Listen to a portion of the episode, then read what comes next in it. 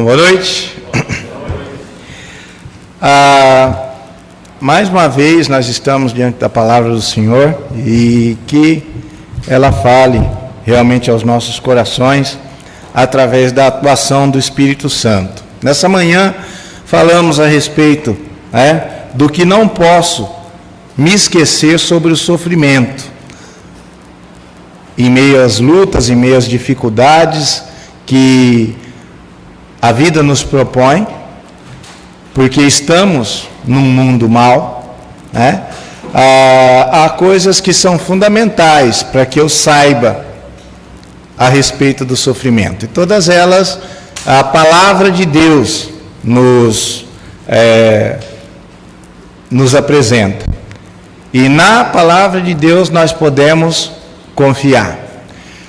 Quando nós sofremos, quando nós passamos por dificuldades, a, o apóstolo Pedro menciona aqui que o alvo mais certo, tanto para vitória quanto para o fracasso, é a nossa fé. Né?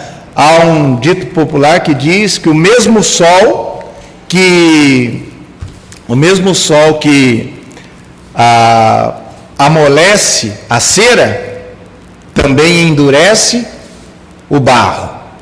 É? E isso pode muito bem ser dito a respeito da nossa fé. Ah, no capítulo 1 aqui, 1 Pedro, vamos abrir lá.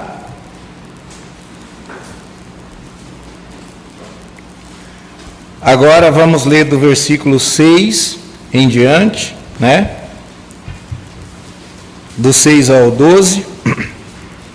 O apóstolo Pedro continua então falando a nós o seguinte: Nisso exultais, embora no presente, por breve tempo, se necessário, sejais contristados por várias provações, para que, uma vez confirmado o valor da vossa fé, muito mais preciosa do que ouro perecível, mesmo apurado por fogo, redunde em louvor, glória e honra na revelação de Jesus Cristo, a quem não havendo visto a mais, no qual não vendo agora, mas crendo, exultais com alegria indizível e cheia de glória, obtendo o fim da vossa fé, a salvação da vossa alma.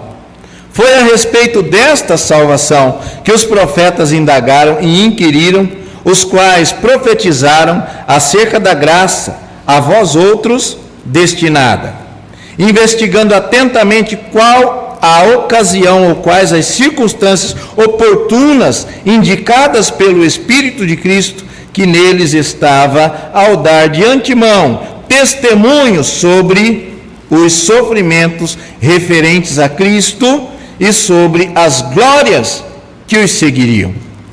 A eles foi revelado que, não para si mesmos, mas para vós outros, ministravam as coisas que agora vos foram anunciadas por aqueles que, pelo Espírito Santo, enviado do céu, vos pregaram o Evangelho. Coisas essas que os anjos anelam perscrutar. Aqui o apóstolo Pedro começa então a falar com relação à fé. Como toda aquela circunstância terrível, como todos aqueles momentos difíceis pelos quais os irmãos estavam passando, poderia fazer com que a sua fé fosse revigorada, poderia ser usada por Deus, por Deus, e certamente estava sendo usado por Deus. Não para que a igreja se desfalecesse, não para que, como aparentemente estava acontecendo, os irmãos caíssem em desgraça. Muito pelo contrário, ele afirma categoricamente que Deus tinha um propósito. Nós vimos isso hoje de manhã. Todo aquele sofrimento, toda aquela angústia não era em vão. Ocasionaria certamente a, em bênção e bênção eterna àqueles que em fé perseverassem. Né? E hoje nós vamos pensar um pouco nessa noite o que eu não posso esquecer sobre a minha fé. É? Aquilo que os tempos difíceis, aquilo que ah, as dificuldades da vida próprias desse mundo mal, aquilo que essas circunstâncias medonhas que nos assolam não podem jamais fazer com que esqueçamos com relação à nossa fé. E primeiro aspecto que nós vemos na leitura que fizemos aqui é que a, a, a, os tempos difíceis, os tempos de dificuldade, quando estão sendo usados por Deus para realmente fortalecer e sustentar a nossa fé, eles nos levam àquilo que a Bíblia chama de sobriedade. Tempos difíceis produzem no coração daquele que entendeu o propósito de Deus e se alinhou a ele, sobriedade. E o que eu quero uh, dizer com isso? É? Como é que eu uh, posso descrever para os irmãos o que é sobriedade? Sobriedade é a capacidade de permanecer firme Sobriedade é a capacidade de permanecer lúcido, sem se deixar dominar pelos sentimentos e as emoções ocasionadas pelo, ah, pelas circunstâncias em redor, sem se deixar ah, influenciar nem pela euforia daqueles que estão ganhando dinheiro e, e, e ostentando uma vida maravilhosa ah, no Instagram, e muito menos se apavorar com aqueles que ah, estão ah, ah desesperados. Né? Pelos anúncios de números de morte do Covid-19, a, a, a, queda das bolsas de, valor, de valores no mundo e, as previsões catastróficas a, da, do, dos homens que, das agências que regulam, né? enfim, as entidades e, e a vida no planeta. É? Isso é sobriedade. Saber se conduzir. Mesmo quando todos os nortes parecem desaparecer. Saber se conduzir. Mesmo quando a figueira, a, a, o fruto da oliveira não está lá, a figueira mente, não há gado no curral. Abacuque, na sua oração, diante daquele, diante de, de, de uma expectativa horrenda de destruição, né? Ah, da, da, do seu país, por conta de uma, do, do, por conta de um juízo de Deus. Ele diz: mesmo que os montes se abalem para, para os mares, mesmo que toda a vida à minha volta é, é, se destrua.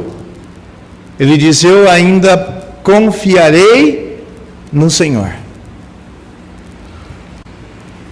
Essa firmeza, essa capacidade de não se deixar abater ou, ou não se deixar levar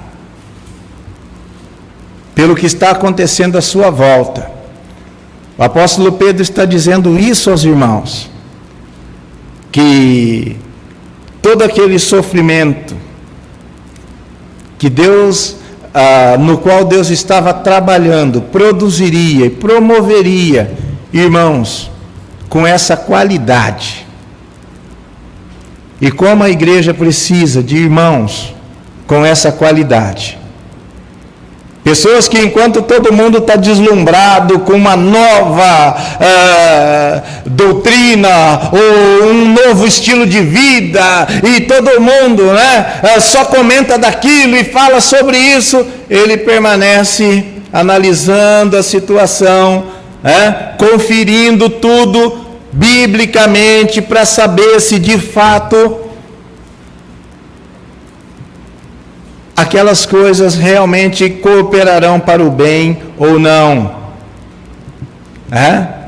Irmãos cuja a, a, a, firmeza, irmãos cujo o, o, o centro não é abalado por novidades e, e, e por ventos de doutrina, mas que permanecem fiéis e firmes àquilo que Deus tem revelado na palavra ao longo das suas vidas. E servem muitas vezes de, de parâmetro quando não há parâmetros. E servem de esperança quando não há esperança. Justamente porque decidiram que o fiel da balança, que aquilo que motivaria o seu coração seria a fé que eles têm depositado em Deus. Esses homens fazem muita falta. Esses homens são extremamente necessários. Esses homens são exemplos honestos e verdadeiros de sucesso. Aparece o tempo todo homens na internet, né, levantando multidões, e as pessoas olham, olha, e um grande vulto, e, muita, cercado de muita gente,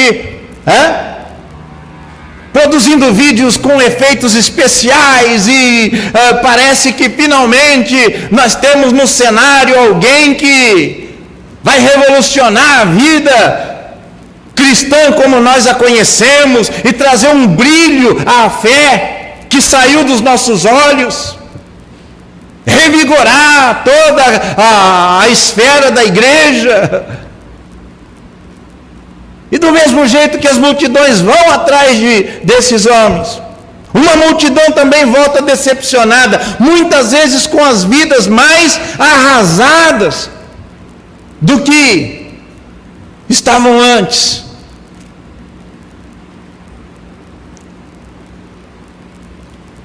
Pessoas amam homens que sabem falar, homens que são vistosos, homens que ah, sabem se conduzir no meio da multidão.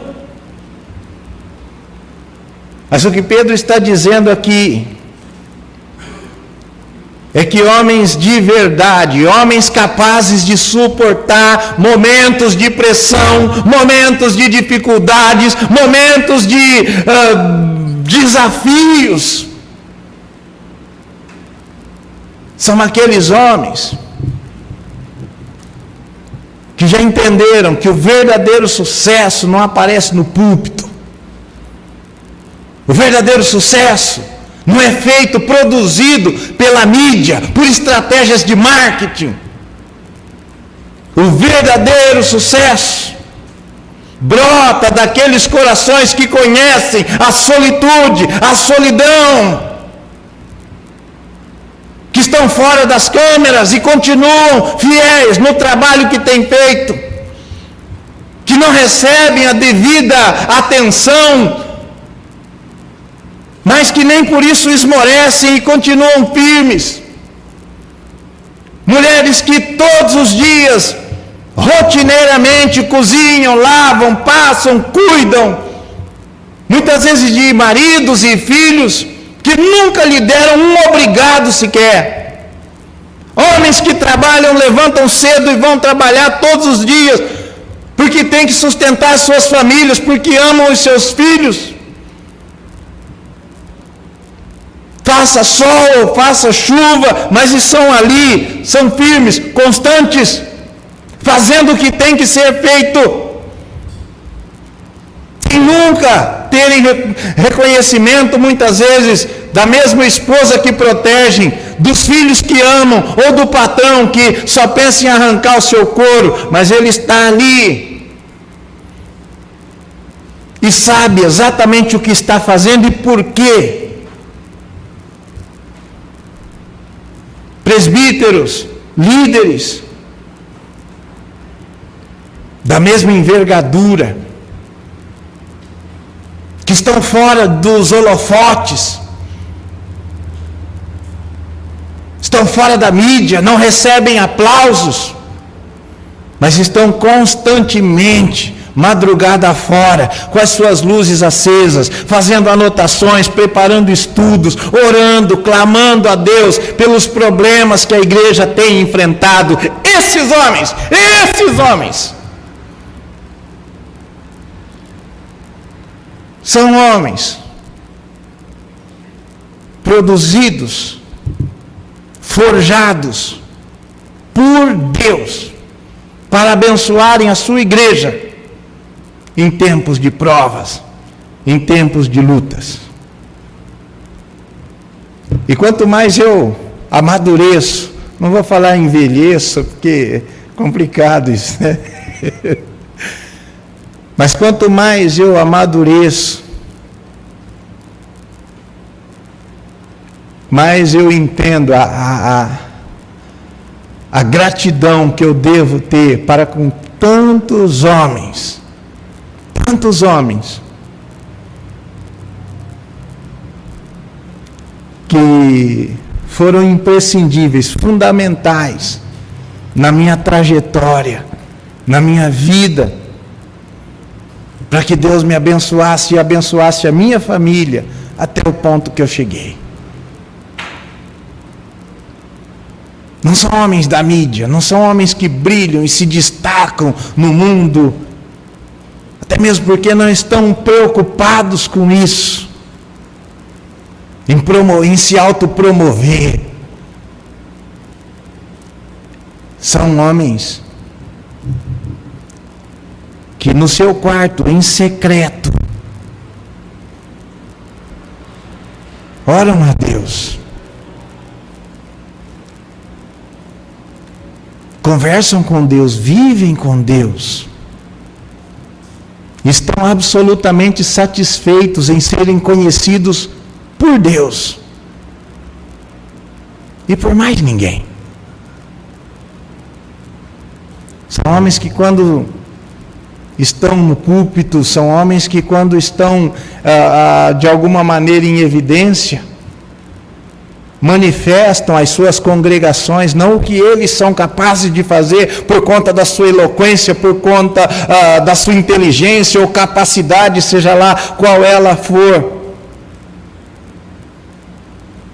Mas são homens que manifestam a todos, do púlpito, ah, nas casas, ah, no trabalho, onde quer que seja, quem é o seu Deus? E o que ele é capaz de fazer na vida das pessoas. Manifestam a todos o que Deus tem feito neles, naqueles momentos de solitude, fora das câmeras, fora da, da, da, do púlpito, da vista. Manifestam a todos o que Deus tem feito neles. E como consequência disso, através deles, abençoando vidas, operando milagres genuínos, verdadeiros, de transformações de caráter, através do seu exemplo pessoal, para a honra e glória de Deus, porque são homens que sabem que convém que Ele cresça e que nós diminuamos. Então, irmãos, o apóstolo Pedro enfatiza o agir de Deus naquela igreja assolada por tantas perseguições e mostra que essa sobriedade que, deve, é, é, é, que é resultado do, de muito sofrimento é fundamental e necessária para que esses homens cumpram o seu objetivo de glorificar o nome de Deus e fortalecer o coração da sua igreja. A fé me leva à sobriedade. A fé é resultado da, perseverança, da perseverança, que deve ter ação completa para que sejamos perfeitos e íntegros, como lá no capítulo 1 de Tiago, ele ah, corroborando com Pedro, né, também ressalta. A fé nos faz é, esperar inteira e confiadamente na graça. Homens que adoram contar a sua história e dizer eu me fiz sozinho, e, e gostam sempre de evidenciar o que eles estão fazendo para Deus, e a importância do seu ministério, e tudo que eles são. Não correspondem com a sobriedade devida ao Evangelho, como acabamos de ver. E também, é, manifestam que estão caminhando na direção contrária da direção proposta por Deus no que diz respeito à graça. A graça faz com que nós entendamos que a vida não consiste nos recursos que temos. Cada um de nós, por mais inteligente que seja, cada um de nós, por mais esperto que seja, cada um de nós, por mais dinheiro que tenha, não pode confiar em nenhuma dessas coisas. Para podermos viver em segurança, para podermos ah, ah, permanecer quando as coisas à nossa volta estão oscilando. E uma das coisas que o Covid trouxe à tona foi justamente isso. O quão é fútil essa sensação de certeza e, e essa sensação de, ah, de bem-estar provocado pelas coisas desse mundo. Quantas pessoas se achavam perfeitamente seguros porque tinham dinheiro? E quando foi acometido de Covid, descobriu que o seu dinheiro não podia comprar vacina ou remédio ou solução, porque não tinha. Quanta gente se gaba e bate no peito, eu nunca peguei um resfriado, e se julga mais forte do que o fulano ou o beltrano, e teve que ser entubado e ver a vida por um fio, sem poder fazer absolutamente nada por isso. Se há uma coisa que essa questão da Covid-19 trouxe à tona, é que, como seres humanos, nós nascemos para depender, depender única e exclusivamente de um poder infinitamente maior do que o nosso, o poder de Deus. Se estamos vivos, é graças a Deus. Se temos famílias, é graças a Deus. Se estamos empregados, é graças a Deus, porque as misericórdias do Senhor se renovam a cada manhã. Já vimos isso hoje de manhã. E a vida que o Senhor propõe para cada ser humano não é essa vida vivida na segurança ah, ah falsa dos nossos bens. O Senhor Jesus Cristo disse que isso provoca um, uma atitude ansiosa. Ele olhou as multidões e disse para eles: Por que andais ansiosos quanto ao que a vez de comer, de beber? E a ansiedade e os problemas relativos à ansiedade são o mal do nosso século. O número de suicídios chega a uma média de 800 mil pessoas por ano que se matam, muitas delas ansiosas e preocupadas com o seu futuro. Pessoas mal resolvidas, ah, gente ah, deprimida, insatisfeita com a sua própria vida, com a sua própria condição.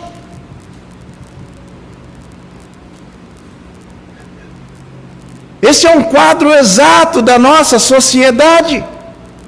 Eu não estou satisfeito com o meu corpo, eu acho que eu tenho que engordar, eu acho que eu tenho que emagrecer, eu não estou satisfeito com o meu carro, o meu casamento não está bem, a minha vida não é aquilo que eu queria, mas na verdade nem eu mesmo sei o que eu queria. É assim que a nossa sociedade vive.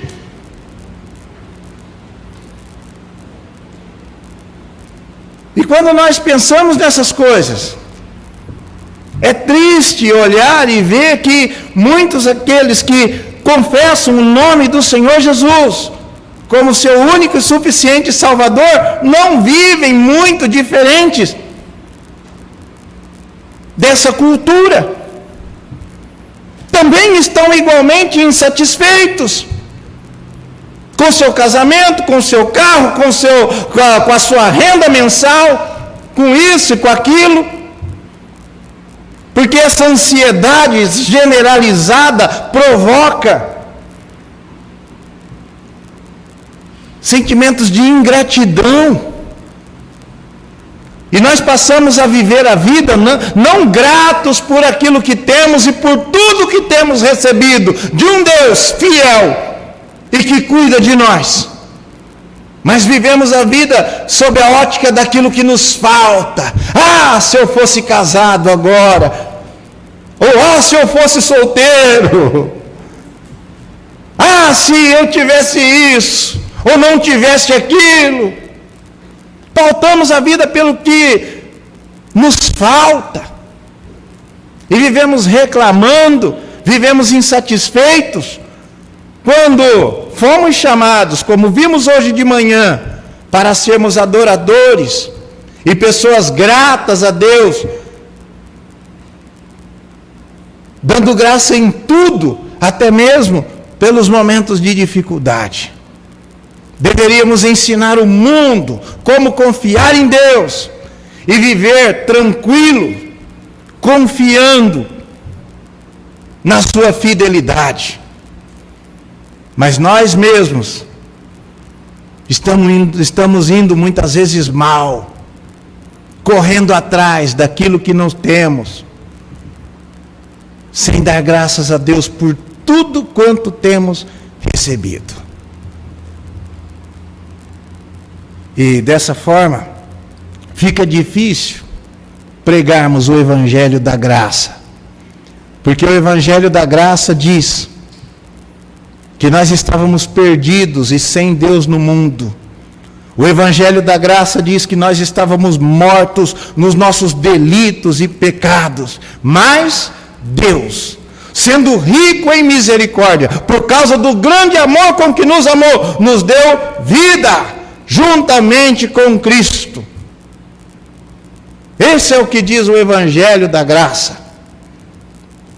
E aquele que crê realmente que estava perdido e sem Deus no mundo, aquele que crê realmente de todo o seu coração e confessa com a sua boca que Jesus Cristo é o Senhor, porque se entregou ali na cruz do Calvário, em favor dos nossos pecados, morreu, foi sepultado, ressuscitou ao terceiro dia e está vivo assentado à direita de Deus o Pai. Aquele que crê e tem nele a esperança de que um dia ele retornará e virá para nos levar, para estar para sempre com ele.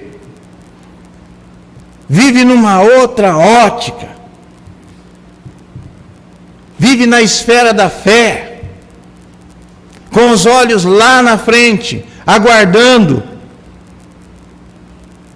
não um evento cataclísmico, apocalíptico, o fim do mundo, mas a vinda gloriosa do nosso amado Senhor e Salvador Jesus Cristo. O irmão Graham Nicholson, falando para a igreja de São Carlos certa vez, nos comoveu a todos, falando aos nossos corações quando disse que nós, como crentes, não aguardamos um evento, aguardamos uma pessoa que nos fez uma promessa de que iria voltar e cumprirá essa promessa, porque a sua palavra é fiel. E momentos de pressão, momentos de dificuldade, nos fazem, como crentes em Cristo Jesus, esperar nele, ainda com mais vigor, confiar na Sua promessa, ainda com mais apego, e depositar todas as nossas esperanças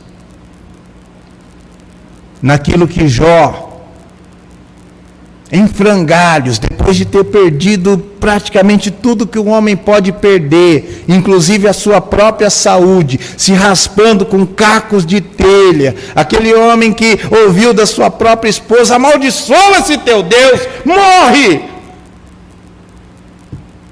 Ele reúne todas as forças que tem e diz: Eu sei que o meu redentor vive e se levantará sobre a terra, e os meus olhos o verão, e nenhum outro. Porque é essa fé e essa esperança que faz a diferença entre aquele que sucumbe diante das dificuldades e aquele que, para surpresa de tantos, para espanto de muitos, continua fiel firme. E as pessoas não entendem, mas por que, que ele não se entrega? O que, que ele ainda tem para esperar? A Bíblia fala daqueles que esperaram contra a esperança. De onde vem essa motivação? De onde vem essa força? De onde vem essa atitude de permanecer quando todos estão caindo fora? De onde vem essa atitude de permanecer? Quando desistir é a palavra final. Nas Olimpíadas, a maior atleta dos Estados Unidos, a grande esperança de toda uma nação, abriu mão de, de, de participar das provas, porque não estava bem, porque tinha que resolver alguns problemas emocionais. E muitos na mídia aplaudiram porque ela era uma heroína. E eu só ouvi uma crítica que eu achei pertinente. Um, um, o repórter disse a respeito dessa moça: olha, ela até tem o direito de entender que está mal e não participar. Mas ser aclamada como heroína por desistir, aí é um problema. Porque heróis fazem justamente o contrário. Eles colocam suas vidas em risco, eles partem para o sacrifício.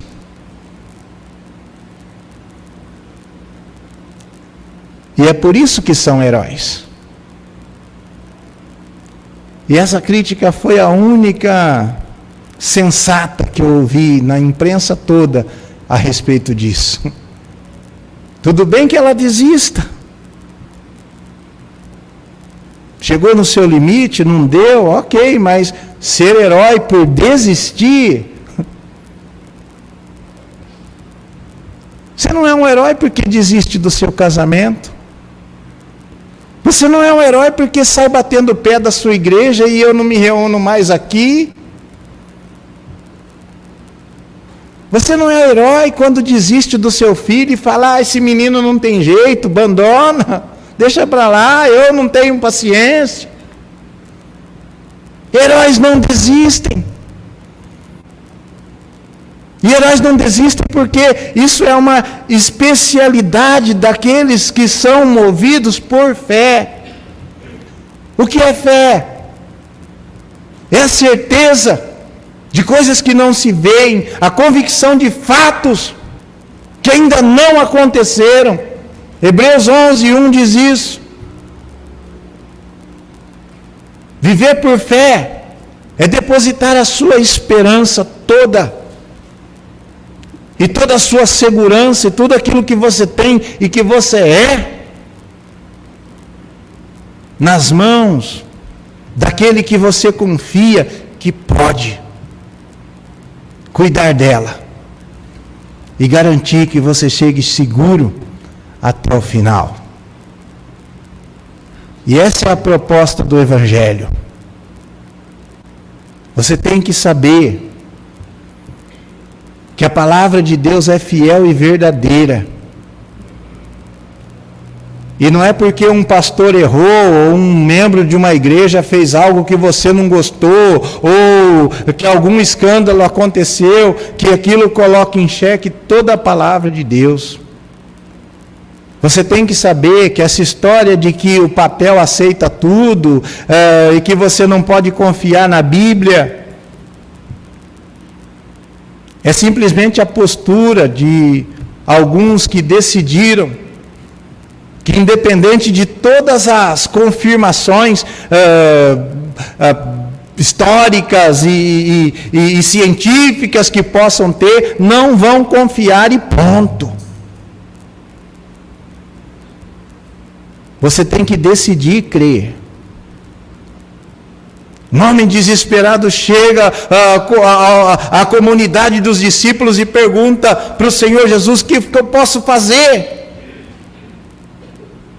para ser salvo? E o Senhor o instrui. E ele sai da presença do Senhor profundamente triste, porque era dono de muitas propriedades. Um outro homem chega para um condenado dentro de uma masmorra e faz a mesma pergunta: O que eu posso fazer para ser salvo? E ouve: Crê no Senhor Jesus e será salvo, tu e a tua casa. E nessa noite eu não poderia falar aos corações de vocês outra coisa porque isso nunca mudou e nem jamais mudará. Você tem vivido a vida acompanhando os noticiários, alarmado, preocupado com o Covid-19, a variante Delta, a, a crise uh, econômica, as possibilidades de desabastecimento, o aumento da gasolina, onde isso vai parar? E a sua vida tem sido um mar de apreensões e tensões e você já não vê solução. Mas eu digo para você nessa noite: a fé é a única resposta possível para devolver a esperança e trazer vida ao seu coração. Mas quando eu digo a fé, a coisa fica muito vaga. E eu me lembro de uma música uh, popular, muito antiga, que diz que a vida é a arte de viver da fé. Só não se sabe fé em quê. Mas nós sabemos. Porque Paulo disse: crê, e crê no Senhor Jesus, e serás salvo. Se com tua boca confessares a Jesus como Senhor e no seu coração creres que Deus o ressuscitou de entre os mortos, serás salvo. Porque há esperança de salvação e vida eterna a todo aquele que decidir, porque não tem nenhum exercício de liberdade maior do que a fé. Há um ditado que diz que você pode levar um cavalo até a beira do rio, mas não pode forçá-lo a beber água.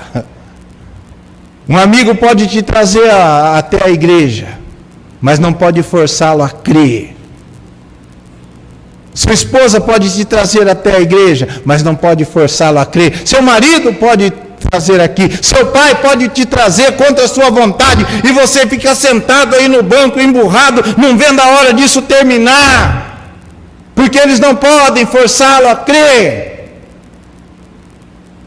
Mas se você decidir no seu coração crer no Senhor Jesus Cristo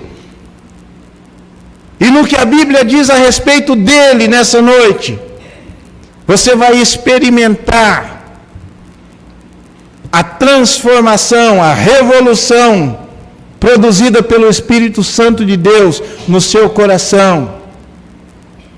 Você vai aprender a amar um homem que você nunca viu, mas pela fé, você sabe que é Ele e que está nele a fonte da vida. E Cristo Jesus vai deixar de ser mais um nome religioso que você professa sem entendimento, mas vai passar a ser o Senhor e Salvador da sua vida. E você vai poder viver lançando sobre ele toda a vossa ansiedade e experimentando o que eu experimento, o que tantos outros irmãos aqui já têm experimentado, que ele tem cuidado de nós. E mesmo que, irmãos, passemos por momentos de tribulações e sofrimentos que são pertinentes a esses dias terríveis. Pela fé, no que a Bíblia diz, cremos que num abrir e piscar de olhos, esses dias terão passado e estaremos para sempre com o nosso Senhor e Salvador Jesus Cristo. Porque a Bíblia diz, e o Espírito Santo de Deus tem acrescentado essas verdades no nosso coração. E nós queremos compartilhar com você nessa noite a nossa fé. Crê no Senhor Jesus e serás salvo, tu e a tua casa. É você quem toma a atitude de depositar a fé que tem, que há no seu coração, que talvez esteja no seu dinheiro, que talvez esteja ah, na sua inteligência, ou talvez esteja em qualquer outro lugar, tire ela daí, deposite na pessoa de Cristo. Confie única e exclusivamente nele e serás salvo. e viverás em novidade de vida, com um novo entendimento, com um novo propósito. Porque se não crer, aquele que não crê, já está condenado. Por mais dinheiro que ganhe, por mais sonhos que realize, ao findar o labor dessa vida, quando a morte ao teu lado chegar, diz o hino, que destino há de ter a tua alma? Qual será no futuro o seu lar? A vida nunca consistiu, e agora é, e isso eu digo a todos aqui, naquilo que eu possa fazer para Deus, para agradá-lo ou para receber dele qualquer coisa. Isso não é fé. Fé é entender que a vida consiste em crer naquilo que Ele fez por mim. Uma única vez na cruz do Calvário, de maneira perfeita e para sempre. E passar a viver a minha vida na esperança de tudo aquilo que isso produz que a sua vida cristã se desenvolva nessa, nessa expectativa. E que se você ainda não é crente, você possa depositar a sua fé no fato histórico da cruz e viver e passar a viver dependendo não do que você pode fazer para você ou para Deus, mas do que ele fez por você na cruz do Calvário. E do que ele faz por você constantemente, todos os dias, fortalecendo, guardando e cuidando. da sua alma, do seu coração. Amém.